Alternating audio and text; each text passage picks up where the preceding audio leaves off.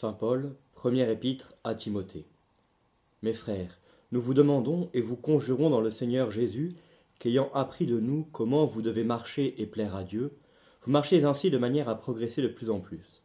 En effet, vous savez quel précepte je vous ai donné de la part du Seigneur Jésus. Car la volonté de Dieu est que vous soyez saints, que vous vous absteniez de la fornication, que chacun de vous sache posséder le vase de son corps dans la sainteté et l'honnêteté, et non en suivant les convoitises de la passion, comme les païens qui ne connaissent pas Dieu.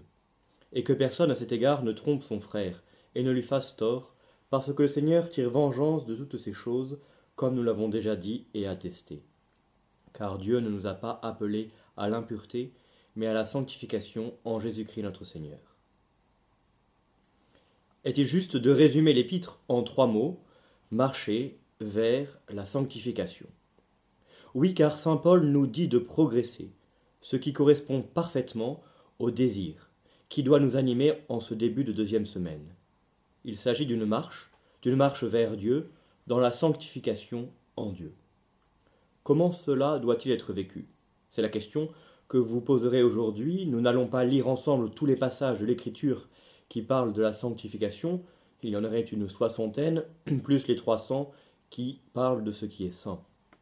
Les lecteurs attentifs ont pour nous remarqué que le saint de l'Ancien Testament, c'est d'abord celui qui est au service, qui est consacré, c'est-à-dire mis à part pour le service de Dieu.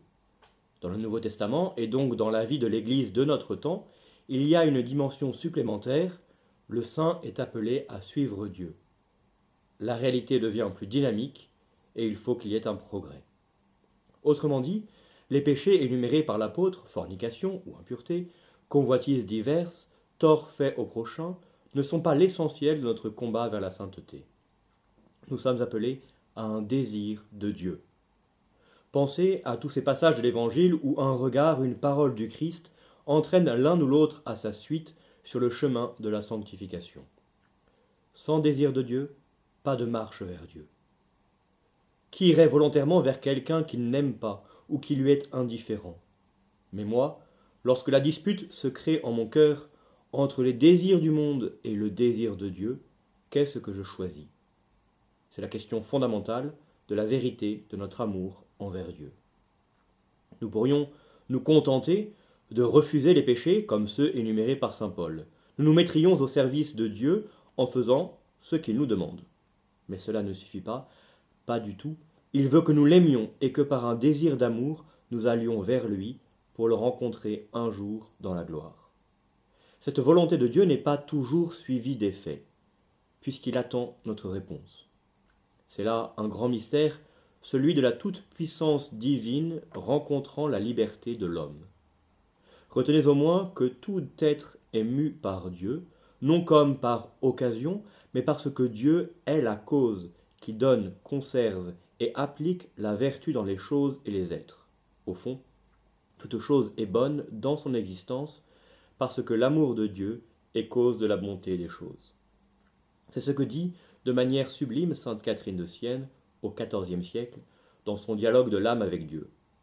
Dès le prélude, les choses sont en place. Une âme qui désire ardemment Dieu, l'honneur de Dieu et le salut du prochain, s'applique d'abord aux actions ordinaires et se cloître dans l'étude de sa propre fragilité, afin de mieux connaître la bonté de Dieu à son égard. Cette connaissance fait naître l'amour, et l'amour cherche à suivre et à revêtir la vérité. Rien ne donne plus la douceur et la lumière de la vérité qu'une prière humble et continuelle, qui a pour fondement la connaissance de Dieu et de soi-même. Cette prière unit l'âme à son Dieu en lui faisant suivre les traces de Jésus crucifié, en la rendant un autre lui-même, par la tendresse du désir et par l'intimité de l'amour.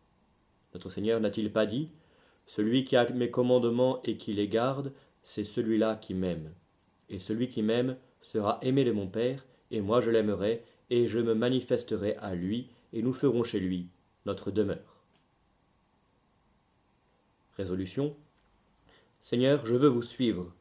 Pour vous suivre, je sais que je vais devoir abandonner des choses terrestres je sers avec trop de zèle. Seigneur, sans réfléchir, montrez-moi maintenant un désir qui ne me rapproche pas de vous, je vais le corriger autant que je le peux.